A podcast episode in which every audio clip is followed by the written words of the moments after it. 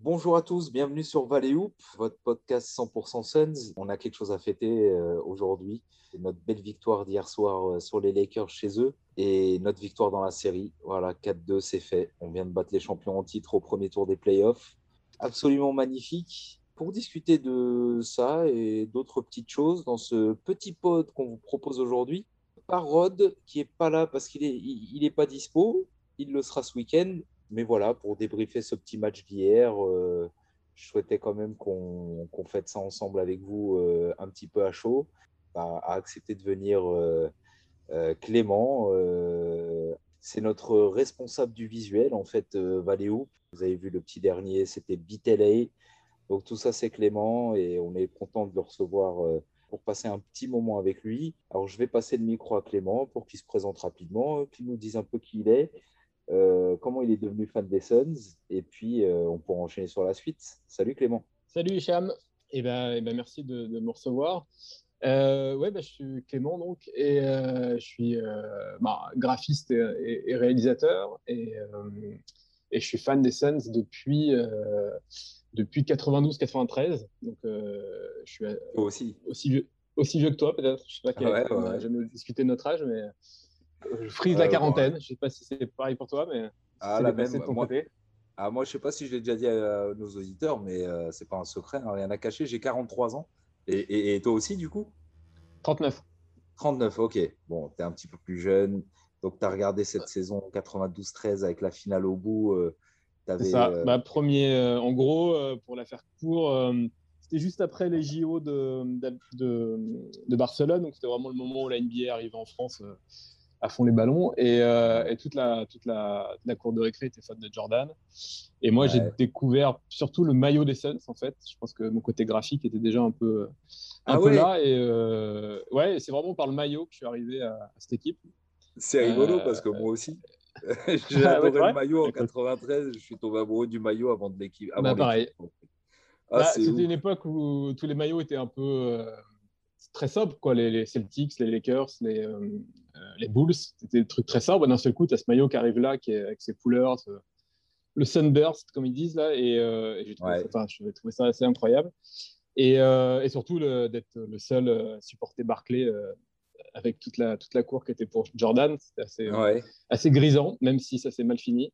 Et donc, ouais, donc fan de cette équipe depuis, depuis, depuis 30 ans, du coup, 92 hein, quasiment. Euh, et, après, j'ai suivi euh, des fois un peu plus de loin en fonction des époques. Et puis là, on s'est quand même tapé 10 ans euh, compliqués, quoi. Donc ça, fait, ça fait du bien. C'est quoi ton époque, ton époque préférée, toi? Ça peut être une époque à grand succès comme peut-être autre chose. Hein, bah, vraiment, 92-93, c'est vrai que jusqu'à jusqu'à jusqu'à Barclays soit tradé, toutes les séries contre les Rockets, contre les Spurs, bah, à chaque fois en plus avec des issues souvent hyper décevantes. Quoi. Après, je, kiffé l'époque aussi Kid, euh, Kevin Johnson, le, le, euh, le run qu'on fait en playoff à ce moment-là qui était mortel. Moi aussi, aussi j'ai adoré cette, cette année-là, je l'ai adoré. Quand il y avait les trois là. Et, et puis bon, après l'époque Nash, forcément, c'était. Euh, on y a cru aussi, quoi. Ça sentait le, ça sentait le, titre. C'était une vraie opportunité, en tout cas. Mais, mais on a souvent eu pas de chance, quoi. Ça, on a souvent eu pas de chance on a souvent été fun à regarder parce que tu parlais, euh, moi, tu as arrivé des beaux souvenirs quand tu parles de l'époque euh, Kid, euh, Kevin Johnson, Steve Nash, Rex Chapman, que des petits postes 1 à 3 et même 1 à 4 assez régulièrement. Alors, quand on parle de small ball, il faut regarder du côté des Suns en premier.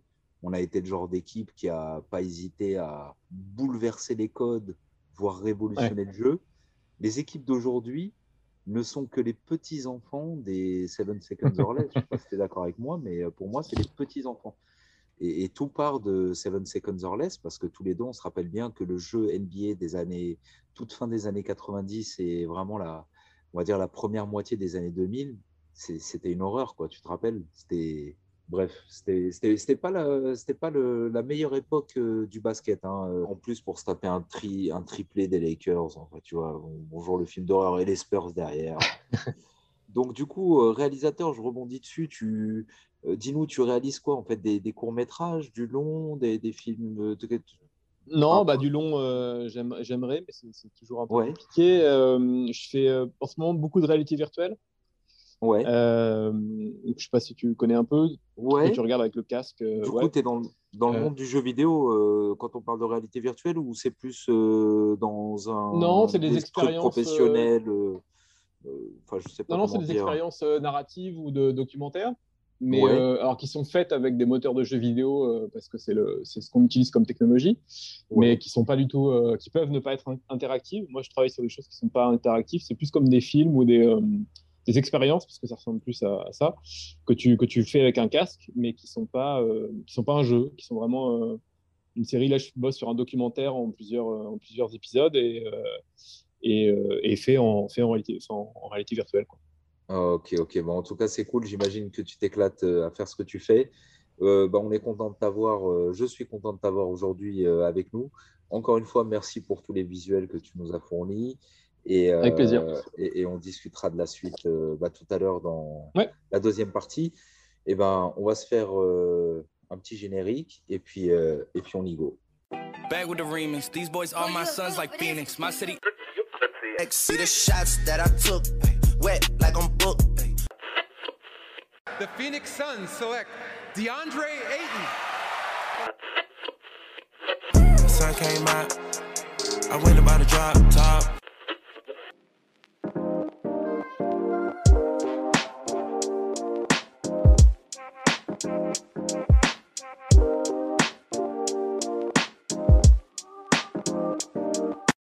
Alors voilà, on revient sur les Suns, euh, notre euh, sujet euh, du jour évidemment. Donc une magnifique victoire 113 à 100 pour bah, valider la série, voilà, passer au deuxième tour. Les Suns viennent de sortir le champion au titre, les Los Angeles Lakers, et leur star LeBron James et Anthony Davis. Alors, euh, bon, bah, vous, nous, avez suivis pendant euh, les, débriefs euh, des différents matchs. Donc, pas besoin de refaire un topo sur l'ensemble de la série. Mais juste une petite tendance, c'est que voilà, il y a vraiment finalement eu deux périodes. La première qui allait du match 1 au match 3, où les Suns ont d'abord pris le dessus lors du match 1 avec une certaine maestria et un excellent Devin Booker. Et puis ensuite, on se rappelle euh, du deuxième match à domicile et le premier à Los Angeles, où là, bah, les Lakers ont, repris le dessus sur la série. Donc, ils menaient 2-1 après trois matchs. Et puis, euh, bon, bah, on se rappelle du coup euh, de ce que moi je considère comme étant peut-être le tournant de la série, c'est-à-dire bah, Drummond qui fait le pitre sur le banc, LeBron James qui fait le pitre sur le terrain, et puis la cible, c'est Jay Crowder et toute l'équipe des Suns d'une manière générale. Un petit manque de respect, rien de très très méchant, mais bon, ça a réveillé la bête et euh, la bête, euh, elle a pris la forme déjà d'un Jay Crowder qui, a, s'est transfiguré dans, cette série, hein, qui a fait euh, du coup des matchs 4, 5 et 6 de très très bonne facture, autant défensivement qu'offensivement. Et qui a insufflé bah, une victoire finale 4-2 derrière un, un booker de gala hier il finit à 47 points, 11 rebonds, 3 passes et un excellent pourcentage au shoot. Il bat son record en carrière de shoot à 3 points marqués, qui était de 6, puisqu'hier, euh, il en marque 8. Donc, un booker de gala qui finit à 33 points à la mi-temps et euh, qui, du coup, bah, euh, plombe les espoirs des Lakers dès le premier quart-temps, en fait, puisqu'il y a eu plus 22, qui s'est transformé ensuite en plus 27. Et puis, bon, après, c'est revenu petit à petit aux alentours des plus 20. Euh, les Lakers ont eu un sursaut d'orgueil en troisième quart-temps et jusqu'en début de quatrième. Ils sont revenus voilà, jusqu'à moins 10. Euh, peut-être Clément, tu me corrigeras si j'ai une bêtise, mais je ne crois pas qu'ils sont. Non, ils ne sont, jamais, ils sont jamais descendus euh, sous, les, sous moins 10, je crois. Ouais, voilà, moins 10 minimum. Donc finalement, un match géré. Chris Paul, on voit bien qu'il n'est pas à 100%, mais bon, il apporte quand même son écho. Il a une, un petit impact intéressant sur les matchs. Et du coup, voilà, bah, on est fiers de nos gars. Euh, ils ont fait, je pense, euh, on sera d'accord euh, là-dessus, à mon avis, un super boulot finalement sur cette première intersaison pour cette jeune équipe. Et du coup, bah, moi, ce que j'aimerais bien te demander, Clément, c'est par rapport à ce match spécifiquement d'hier et la série dans sa globalité, si tu veux en toucher un mot personnel, quels ont été tes ressentis Quel est ton, ressenti global? Qu'est-ce que tu retires de ce que tu as vu, de positif ou de négatif? Et comment tu penses que ça va aider l'équipe pour la suite? Le match d'hier, moi, je n'ai pas réussi à me réveiller à l'heure pour le début. Donc, j'ai vu que la deuxième mi-temps en live, donc la, la, moins bonne partie du match, là, avec ce petit. parce que pour avoir, pour avoir vu plusieurs matchs comme ça, plutôt la fin en me levant tôt, euh, on avait quand même tendance cette année à monter des écarts et un peu euh, struggler, on dirait, ou euh, un peu se coincer sur la fin. Et, tu sentais qu'il y avait ça quelque part où. Ça m'a jamais paru impossible que les Lakers puissent pas remonter au fur et à mesure et, nous, avoir sur la, sur la toute fin. Donc c'était assez crispant. Mais, mais, en fait, tu sens aussi qu'à travers ça, ils ont un peu appris à gérer cette situation où ils savent que ils ont des temps faibles et que, eux vont être fatigués aussi en face à un moment donné et que là il y aura juste à remettre un coup et que ça va aller. Tu as des séquences vers la fin où ils, ne vont même pas attaquer le panier, où c'est juste ouais, grave. ils grillent le plus de temps possible pour, euh, pour gagner. Quoi. Et après la série, bah, euh, effectivement, je crois que tout le monde était un peu, euh, pas déçu, mais disons, au bout de match 3, très, très inquiet. Quoi parce qu'on sentait vraiment que le momentum euh, était en train de basculer. Et puis le match 4 a été, été mortel, quoi, parce que là, tu voyais vraiment qu'ils se sont, qu'ils se sont rebellés, qu'ils ont, qu'ils ont vraiment euh, pris, pris conscience du, de l'enjeu de tout ça. Et ensuite, ça a, été, euh, ça a complètement switché. Et, après, les Lakers ont à peine vu le jour jusqu'à la fin. Quoi. Ouais, clairement, quel que soit notre parcours en playoff, on verra, on espère le plus lointain possible. je pense qu'on se rappellera de ce match 4 du premier tour comme étant vraiment finalement le, le, match pivot parce que c'est vrai que si on le perdait, ouais. grave en confiance, c'est difficile de battre les Brown James et les Lakers quand tu es mené 3-1 et que c'était premier playoff depuis 11 ans. Par contre, à partir du moment où on a gagné, c'est vrai que moi je me rappelle de, bah, de ce qu'on se disait pendant, avec Rod pendant le, le pod en question, euh, juste avant le match 4. Dans ma tête, c'est c'est comme si euh, c'est comme si c'était écrit. Si on gagne ce match, le game 4, si on le prend, et ça va être chaud, et ça n'a pas été facile, hein, ça n'a pas été aussi chaud que je le pensais, mais ça n'a pas été non plus une euh, promenade de santé. je crois qu'on a été à, presque à moins 15 à un moment.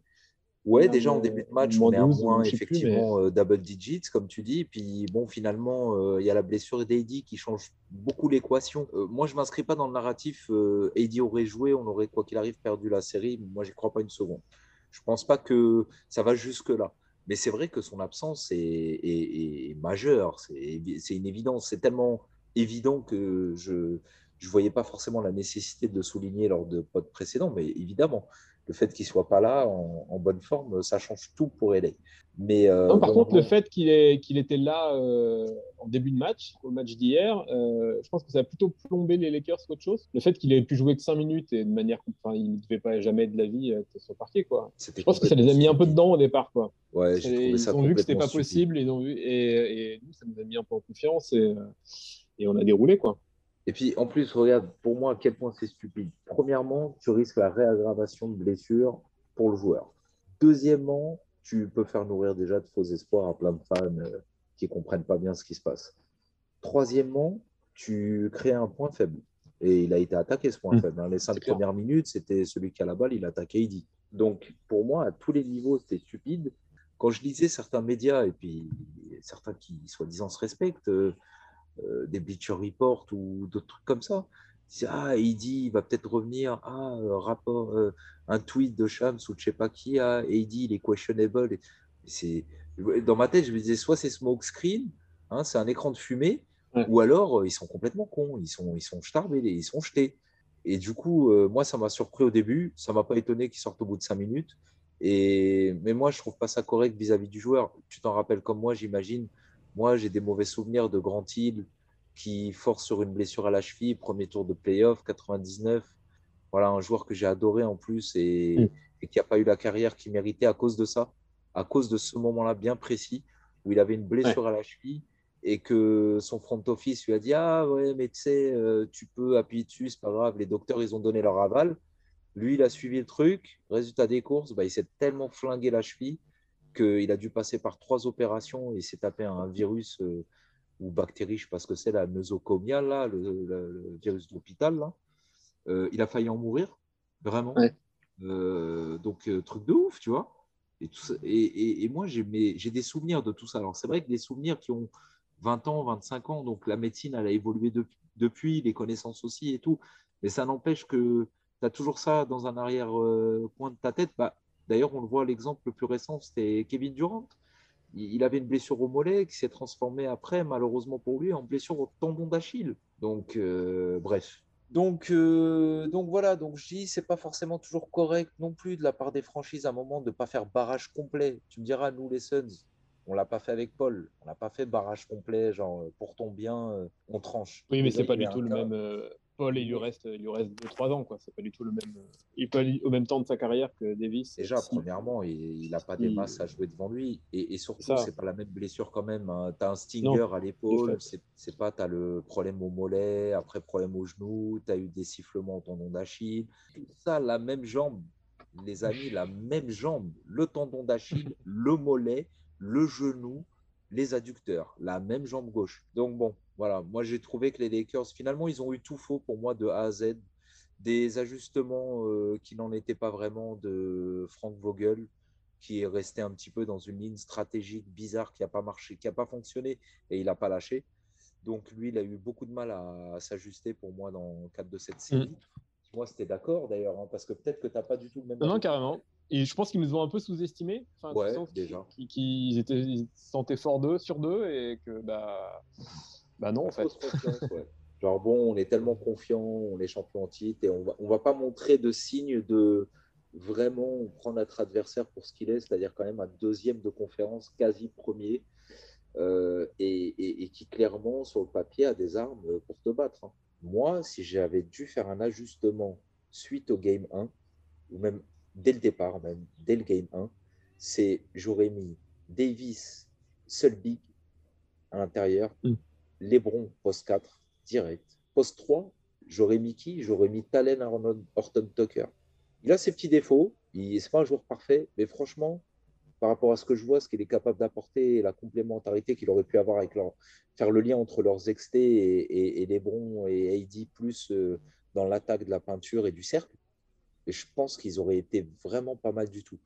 Et, euh, j'aurais mis Caruso. Dans ouais. le... super Caruso. dans le 5. en fait, j'aurais joué avec Caruso, KCP, Talen Horton Tucker, LeBron James, Anthony Davis, ça aurait été mon 5. Et sur le banc, là, tu sors un Schroeder en lui disant L'ami, ton rôle là, c'est tu vas être le pétard ambulant qui sort du banc.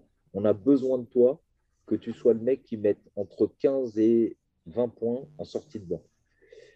Et, voilà, bref, pour terminer sur les what if euh, côté Lakers, j'aurais pas fait jouer Kuzma, peut-être pas une minute.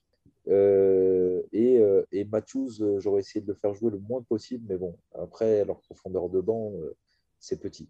Donc, je ne sais même plus pourquoi je faisais cette parenthèse Lakers, mais passons. Et, je pensais qu'hier, ça allait être plus compliqué, qu'on allait gagner vraiment juste. J'avais je, prono une victoire, mais je voyais une victoire beaucoup plus étriquée. Et finalement, Book, il a fait un tel match euh, d'une telle splendeur que bon, le, limite, si le match n'était pas fini à la fin du premier carton, en fait. Finalement, tous les matchs qu'on gagne, hein, le match 1, le match 4, 5 et 6, bah, mm. le booker qu'on voit, c'est le booker qu'on aime voir, c'est-à-dire celui qui sent les choses à l'avance, qui anticipe. Il voit une prise à deux qui commence à arriver, il est déjà dans le.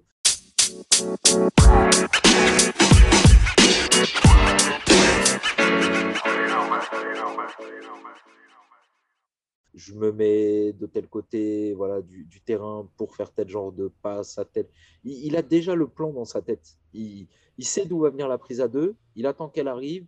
Il fait le move qu'il faut, le petit décalage qu'il faut pour ne pas se retrouver un peu en galère pour faire la passe.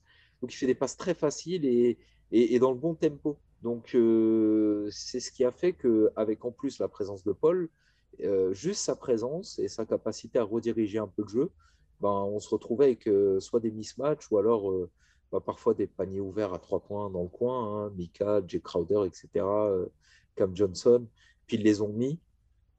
C'est magnifique quoi, de voir ce Devin Booker-là.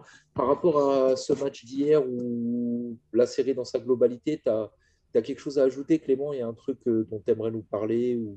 bah, euh, qu'est-ce, que, qu'est-ce que tu n'as pas dit?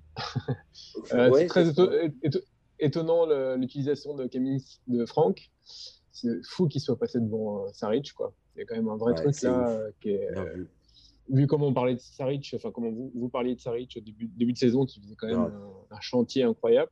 Si on avait lui, on avait le Saric de, du début de saison, serait favori quoi. Un CP3 à 100% et un Saric, un janvier-février Saric, mais vas-y, on est injouable.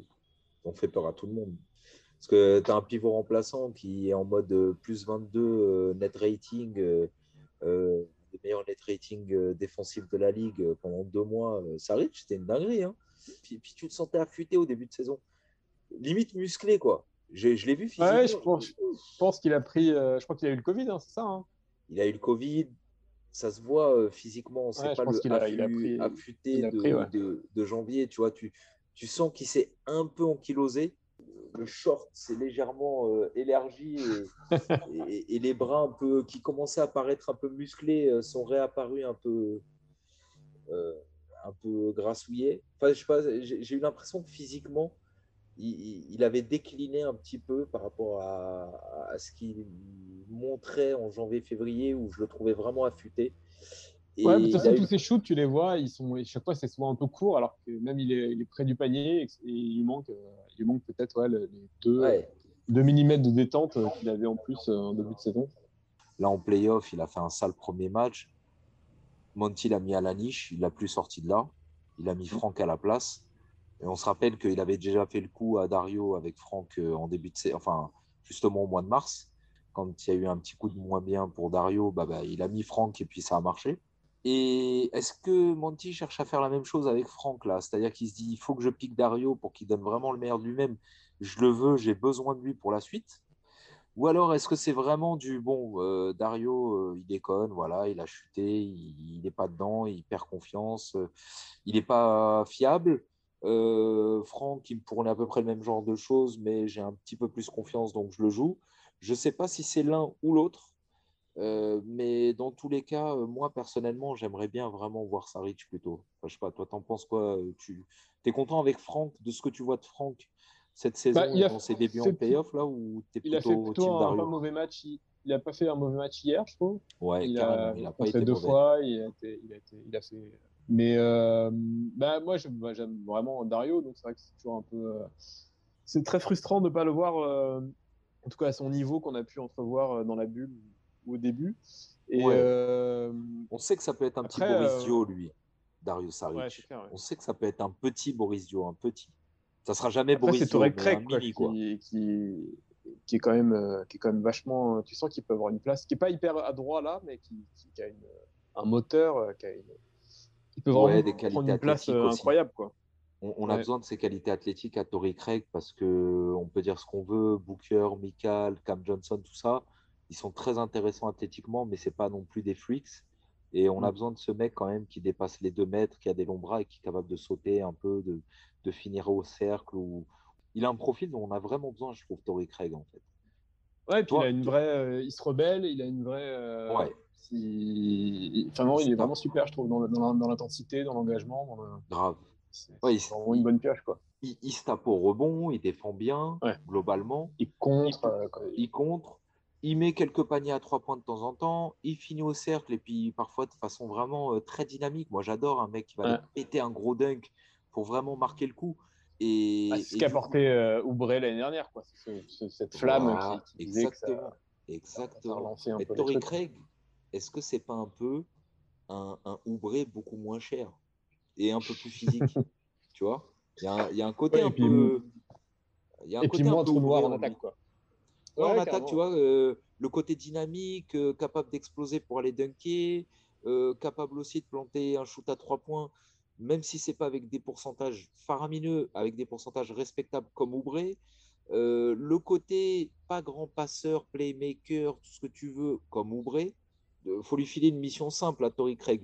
Tu défends, donc ça, il est tout à fait capable de suivre différents types de schémas. D'ailleurs, on l'a vu en zone, en, en help, en indiv, etc. Moi, j'aime bien tout ce que je vois de Tory Craig en défense. Mais, euh, mais par contre, euh, oui, en attaque, je trouve qu'il y a un petit côté oubré.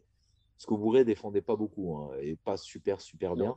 Il, gamblait beaucoup, c'était un parieur. Quoi. C'est, les, sur les couloirs de passe, il pariait tout le temps et il perdait 90% euh, du temps et il mettait tout le temps la défense en péril derrière. pour en venir à Tory Craig, ouais, très utile. Je pense que. Ah, alors, toi, en fait, ton propos, c'est quoi? C'est je privilégie Tory Craig sur, par exemple, Dario Saric et éventuellement même Kaminski sur un small ball 5 ou les faire jouer ensemble. Tu, tu, la vois comment la dynamique Tory Craig, Kaminski ah, Moi, je pense qu'il mérite, mérite plus de minutes. Ouais, on est d'accord.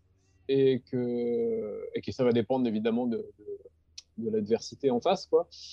Après, il après, faut voir si Dario, quand même, peut pas face à Jokic, qui est peut-être un peu plus lent ou qui est peut-être, euh, je sais pas comment, je, ne me souviens pas comment ça avait été dans les euh, dans les euh, affrontements précédents pendant la saison quand il avait été contre Jokic. Est-ce qu'il était blessé ou pas pendant les games qui avaient été en, prolongation là Ouais. Dario avait été nul face à Jokic et Kaminski catastrophique, catastrophique. C'était Kaminski qui avait défendu en fin de match euh, je ne sais plus si c'était le premier du back-to-back ou le deuxième match à la maison contre eux au mois de janvier, mais euh, Frank Kaminski était, je me rappelle, était rentré en fin de match parce que de, DeAndre Ayton avait pris six fautes. Et franchement, euh, la moitié de ses fautes, c'était du total bogus, de fou, de dingue. Donc là, moi, je vois un peu comment ça arbitre pendant ces playoffs. Je suis content c'est un peu plus euh, pour nous, quoi, en fait. Hein. C'est un peu plus un basket qui nous convient, en fait. Où ils sont moins tatillons, là, ah, gna, gna, tu lui as soufflé sur la nuque. Bon, voilà. Donc, Franck, méga nul. Ah, putain, ça, si, si tu te rappelles pas de ce match, le regarde surtout pas. Film d'horreur, comment il se fait fumer dans tous les sens. Parce que euh, il faisait du super boulot sur Jokic. Hein. Sur les trois matchs qu'on a joué cette saison contre eux, la stat, elle m'a marqué, donc je me rappelle par cœur. Il est à 13 sur 38 Jokic quand défendu par Ayton.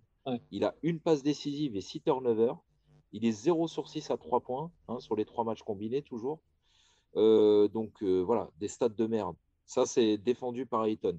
Et puis dès qu'il voit Dario Saric sur lui ou Frank Kaminski ou un ailier ou un petit ou ce que tu veux, alors là, il a les yeux qui brillent, c'est parti. Et il est inarrêtable parce qu'il est trop technique et trop lourd pour euh, n'importe lequel mm. de, nos joueurs à part DA, qui est pour moi un cheat code et qui est ce mec qui est capable de défendre sur à peu près tous les freaks de la ligue, de Jokic à Zion, en passant par Giannis et LeBron. Et c'est vraiment une dinguerie DA. on le voit match après match, quand il joue des gros matchs contre des pointures, ben, il joue bien, il fait du bon taf défensif etc. etc. Bon, on ne parle pas de lui parce que voilà, il est souvent un peu dénigré, parce qu'il y en a qui regardent que les stats bruts et qui disent ah, il a 10 points du rebond, ah, gna, gna, il n'est pas bon. Mais, euh, mais sinon, d'une manière générale, euh, on voit le taf qu'il fait sur pas mal de ses joueurs. Et, et moi, j'ai hâte de voir ce que ça va donner. Et d'ailleurs, bah, on, alors voilà, on va jouer Denver, ça va être lundi. juste avant qu'on se quitte, bah, voilà ton ressenti par rapport à, à ce match-up à venir. Euh, alors déjà, on va préciser une chose juste avant que tu parles de ça, c'est que euh, tu seras aux États-Unis bah, à ce moment-là, et le hasard des choses veut que tu seras justement à Denver euh, vers la mi-juin, au moment où il devrait y avoir le match 4 ou peut-être le match 6, si ça va en 6, à Denver. Donc, bah, nous, on sera super heureux à cette occasion, la mi-juin, de, faire un, petit pod avec toi, bah, on l'espère pour euh, débriefer une belle win, mais bon, ça sera peut-être pour parler de la série ou peut-être qu'il n'y aura pas de match ce jour-là, mais en tout cas, on, on, fera un pod avec toi parce que tu seras sur place à Denver et tu seras même de, de pouvoir nous décrire un petit peu l'ambiance là-bas et, et, peut-être en discuter avec des fans là-bas aussi ou quoi. Et donc, ouais, carrément. Mais euh, voilà, ce que je voulais te poser comme question, Clément, c'est euh, Comment tu la sens cette série face aux Nuggets? Est-ce que tu la sens bien? Tu la sens très moyen, voire mal? Tu sens que c'est un mauvais match-up pour nous? Ou alors tu sens que c'est un bon match-up?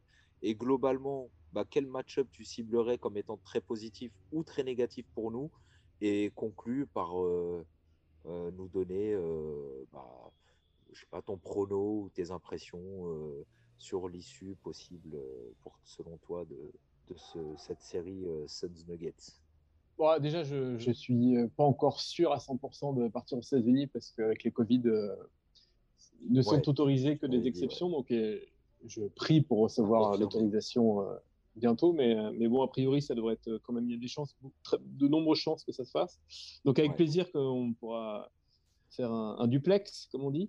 Ouais, on va faire ça. Et, et donc, évidemment, j'étais, je supportais les, sachant ça, je supportais les Nuggets pour potentiellement avoir cette petite chance de, et moi, je pensais à voir un match, de voir un match Suns Nuggets à Denver. pour ce qui est du match-up, ben, moi, je suis plutôt confiant en fait parce que vu, vu comment le, Phoenix a, a, géré les trois derniers matchs, là, tu sens qu'il y a, j'ai l'impression qu'un truc s'est un peu débloqué et que, et que, et que là, ils sont sûrs de leur, de leur force. Quoi. Et, que, et que Booker fasse ce match-là pour clôturer la série, je pense que là, il s'est pris une shoot de confiance euh, énorme de chez énorme. Ce match-là peut peut-être nous faire gagner les deux premiers euh, juste par, euh, en jouant là-dessus. Le momentum, quoi ouais, en étant hyper adroit, en étant là où il faut, avec le petit moment de Paul pour qu'il se repose. Euh. les, étoiles s'alignent un peu, quatre jours. Et je pense que... que quatre jours bah, où je pense que voilà, ça peut être repos-repos pendant au moins deux, voire trois jours, histoire que peut-être idéalement dimanche ou lundi, le matin du match, ils puissent se chauffer un peu en mode en mode petit practice, shooter round, machin, juste pour chauffer un peu le muscle. Mais, ou alors faire un entraînement collectif peut-être la veille avec l'équipe, je ne sais pas. Donc, dans tous les cas, il va avoir quelques jours de repos. Espérons qu'il revienne à 100%. Donc, toi, tu dirais plutôt bon match-up. Alors, Denver, pour toi, c'est ça représente un match-up intéressant. Bah, disons que leur, clairement, leur force la plus. Enfin, là, on a réussi à gérer le Brown à plus ou moins. Donc, je pense que Porter Junior, ça devrait aller. Et après, c'est vraiment, c'est vraiment est-ce que Ayton peut, peut, réitérer ce qu'il a fait euh, pendant, la, pendant la saison régulière sur Jokic sur une série de playoffs. S'il arrive à le limiter un peu, je pense qu'il y a vraiment il y a une opportunité. Quoi. Ouais. Moi, si je fais une petite revue d'effectifs rapide, on n'oublie pas qu'à Denver, il y a deux blessés majeurs. Ils s'appellent Jamal Murray et Will Barton. C'est le glue guy de Denver, normalement, ce mec-là. C'est leur, c'est leur Michael Bridges à eux. Donc, euh, il manque ces deux joueurs-là qui sont pour moi des joueurs euh, assez majeurs. Denver, quand je vois leur équipe, bon, déjà, leur force, c'est euh, Jokic, Michael Porter Jr., c'est les deux grosses armes offensives. Parce que le reste, c'est du role player. à côté, les joueurs des Lakers, les role players des Lakers vont passer pour des bons joueurs. Quoi. Enfin, je veux dire, ça se vaut. quoi. C'est pas du gros calibre de role player. Il n'y a pas d'élite role player là-dedans.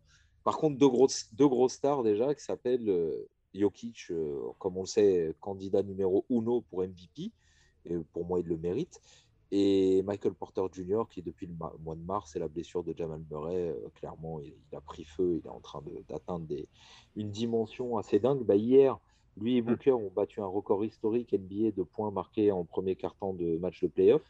Et à quelques heures d'intervalle, ils ont battu le record euh, historique de je ne sais pas combien d'années, 22 points. Donc, euh, bah, Porter Junior a fait ce premier carton-là aussi hier et je l'ai regardé pour le coup. J'ai, trouvé impressionnant sur la ligne à trois points et tout. Il pull up euh, des trois points contestés, ça lui fait rien du tout. Euh, il n'est pas évident à prendre, mais je pense qu'il a un jeu assez stéréotypé par contre. Donc, une fois que tu as trouvé la parade, et sur les matchs de playoff, bah, comme on sait que les matchs se succèdent et qu'il y a les ajustements, les machins, les trucs, tu finis par trouver la parade, à mon avis, avec Michael Porter Jr., la façon vraiment de bien le défendre. je ne le vois pas avoir euh, beaucoup d'options euh, supplémentaires de derrière les fagots, euh, genre d'un seul coup se mettre à faire des choses qu'il ne fait pas trop avant. Donc euh, voilà, lui, c'est plutôt, faut se méfier de la peinture, rebond offensif. Et puis la, défense, la défense des Blazers, c'est loin d'être à notre niveau de. ouais, voilà, la défense des Blazers, c'est vraiment light de chez light. Donc là, Denver, ils vont affronter une vraie défense, ça va leur faire tout drôle. Euh, il va falloir que Michael Bridges fasse un gros taf de couverture sur lui, en sortie d'écran et de end-offs euh, avec Jokic. Il va falloir que Bridges et Ayton se coordonnent bien pour faire un gros, gros taf de couverture sur lui sur la ligne à trois points ou en drop coverage pour lui couper l'accès au cercle. Et puis être capable de recouvrir tout de suite euh, sur euh, Jokic euh, côté Ayton. Enfin, voilà, il va falloir que Ayton fasse un gros gros taf sur cette paire-là en pick and roll qui risque de, qui risque de nous faire des petites misères. c'est carrément à l'ordre du jour, à mon avis. Mais rien de rédhibitoire, à mon avis. Donc, moi, personnellement, je vais partager un peu mon avis rapide avant de rentrer plus en détail euh, avec euh, Rod euh, lors du prochain pod. Mais en gros, pour moi, bon match-up des Nuggets. Et j'espère et j'attends une win sur cette série. Je ne vais pas dire combien, on en reparlera bah, dans quelques jours plus en détail pour que j'ai le temps vraiment d'expliquer le pourquoi du comment de ce que j'avance. Mais voilà, juste pour donner cette idée générale, bah, je te rejoins en fait, Clément. Euh, je pense que c'est un bon match-up pour nous et qu'on pourra, je l'espère, dans quelques jours et une semaine ou dix jours, se projeter vers une finale de conf tant attendue. Voilà, en tout cas, euh, ça m'a fait plaisir. Alors, on n'a on a pas parlé d'un truc, mais tant pis, parce que c'est vrai qu'on n'a plus beaucoup de temps, mais le, le, le, trolling qui a eu lieu sur Twitter après le match, euh, où vraiment là, euh, les fans des Suns se sont fait plaisir, où Jay Crowder s'est fait plaisir. Moi, Jay Crowder, j'étais mort de rire ce matin sur ce que j'appelle le mime de l'année, c'est-à-dire lui, en fait, qui se met à danser la salsa dans la raquette des Lakers à la fin du match. bon, voilà j'en avais les larmes aux yeux. la gueule de Crowder quand il essaie de voir si l'arbitre l'a vu ou pas, et puis quand il voit qu'il s'est fait pincer comme un enfant, quoi. Hyper rigolo. ouais, qui part en courant. Et puis bon, on sait que la salsa, bah, c'est le fameux El Grande de Lebron, là, la, pub qui nous ont passé euh, ad nauseum euh, depuis la fin de saison, là, où il danse sa salsa et machin et tout. Dans le même temps, en plus, alors là, c'est du master trolling, parce que pendant qu'il y en avait un qui faisait sa salsa, de quelques secondes. L'autre qui lui tourne le dos, Chris Paul, lui, il troll en faisant le mouvement que faisait Lebron euh, quand Drummond a fait le kéké euh, lors du match 3. Euh, donc les deux ont trollé en même temps. J'ai trouvé ça énormissime. Ça a peut-être été la, séance de trolling la plus, rigolote que j'ai vécue sur Twitter depuis que j'y suis. Ça fait deux ans. Et c'était vraiment un régal. Voilà. Merci Clément bah, pour les visuels que tu nous as fournis pour ta bonne humeur, les échanges qu'on a régulièrement euh, sur Twitter. Euh, et, puis, euh, et puis voilà, donc merci de ta présence pendant ce, ce pod et on espère avoir le plaisir de t'avoir à nouveau cette fois avec Rod, bah, idéalement à la suite d'un match à Denver, puisque ça se Ouais, bah, match, match, 4 ou, match 4 ou match 6 match 4 ou match 6, il y a peut-être une chance que d'une part, bah, tu te trouves à Denver euh, au bon moment et qu'en plus, qui sait, j'imagine que tu feras le maximum pour ça, euh, essayer d'être euh, au stade pour assister à ça. Bon, je, te le souhaite de tout cœur.